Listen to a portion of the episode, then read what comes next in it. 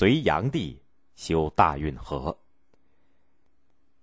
隋炀帝杨广是隋文帝的第二个儿子，以暴君之称在历史上留下了臭名。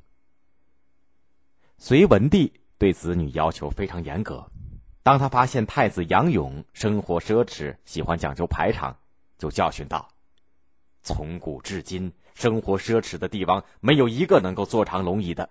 你是太子，怎么能够不注意节俭呢？”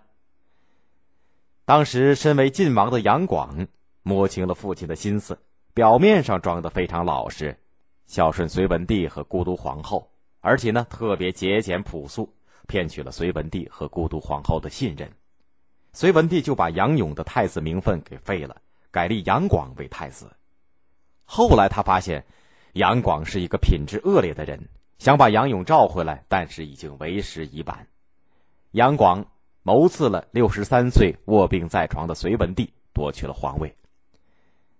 隋炀帝才当上皇帝四个月，就下令迁都洛阳。当时征发了几十万的民工挖长堑，也就是壕沟，从山西龙门挖起，最后挖到上洛，就是从现在的陕西韩城和山西河津之间到陕西的商县，和关中连接，全长数千里，作为新建京城的屏障。营建洛阳东都的工程开始以后，每个月要使用二百万的民工。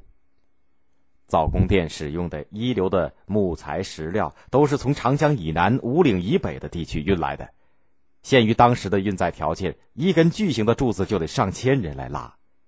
在洛阳的西面造了一座叫做西苑的大花园，方圆达到二百里，专供隋炀帝玩赏。西苑南边开了五个湖，湖里有龙舟、凤船在荡漾，岸边都栽满了桃花、柳树。湖旁筑了几条长堤，堤上每隔百步就有一处亭榭。西苑北部还建了一个海，海里有蓬莱、方丈、瀛洲三座神山，山上建有精致的亭台楼阁，有一条渠把这个海和五湖相沟通。隋炀帝还造了四十多所离宫别馆，在全国各地搜求佳木异草、奇材怪石，供自己寻欢作乐。为了控制全国，并使江南的物资能够比较方便的运到北方来，同时呢，自己又能够轻松的到各地游玩，隋炀帝就修通了五千多里的大运河。修运河分为几个步骤，首先。从洛阳西苑到淮河南岸的山阳，也就是现在的江苏淮安，开通了一条叫做通济渠的运河，也就是从洛阳引谷水、洛水进入黄河，再引黄河进入淮河，再从山阳到江都，也就是现在的江苏扬州，疏通并凿深加宽了春秋时期吴王夫差开的一条叫做邗沟的运河。也就是把淮河和长江又连接了起来，这样一来，从洛阳开到江南的水陆交通就非常方便了。此后，又从洛阳的黄河北岸到涿郡，也就是北京，开通了一条叫做永济渠的运河。接着，从江都对面的京口到余杭，也就是现在的浙江杭州，开通了一条叫做江南河的运河。这四条运河连接起来，就成了一条贯通南北的大运河。加强了都城和富饶的河北、江南的联系，对我国经济文化的发展和国家的统一起到了重要的作用。隋炀帝在位十四年，出游达十一年，有了运河，他光江都就巡游了三次。为此建造了龙舟以及各种各样的船只数万艘，一路上。隋炀帝和萧皇后分别乘着两艘四层高的大龙船，船上装饰的像宫殿一样金碧辉煌。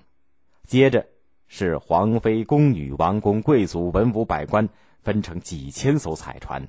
最后是卫兵乘坐以及装载后勤物品的几千艘大船。这么庞大的船队在运河里排开，前后竟有二百里长。八万多个民工专门为船队拉纤。船队在运河里行驶，岸边有骑兵护送。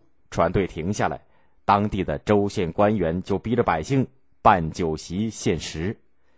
隋炀帝还从陆路到北方去巡游，为此开凿了数千里的驰道，也就是专供国军的车马行驶的大道。为了自己的安全，隋炀帝征发了一百万的民工修筑长城，在五十万将士的护卫下，在北方边境巡行了一圈。隋炀帝好大喜功，曾经对西部和北方边境的突厥、吐运浑等族发动进攻，多次发动对高丽，也就是现在朝鲜的战争。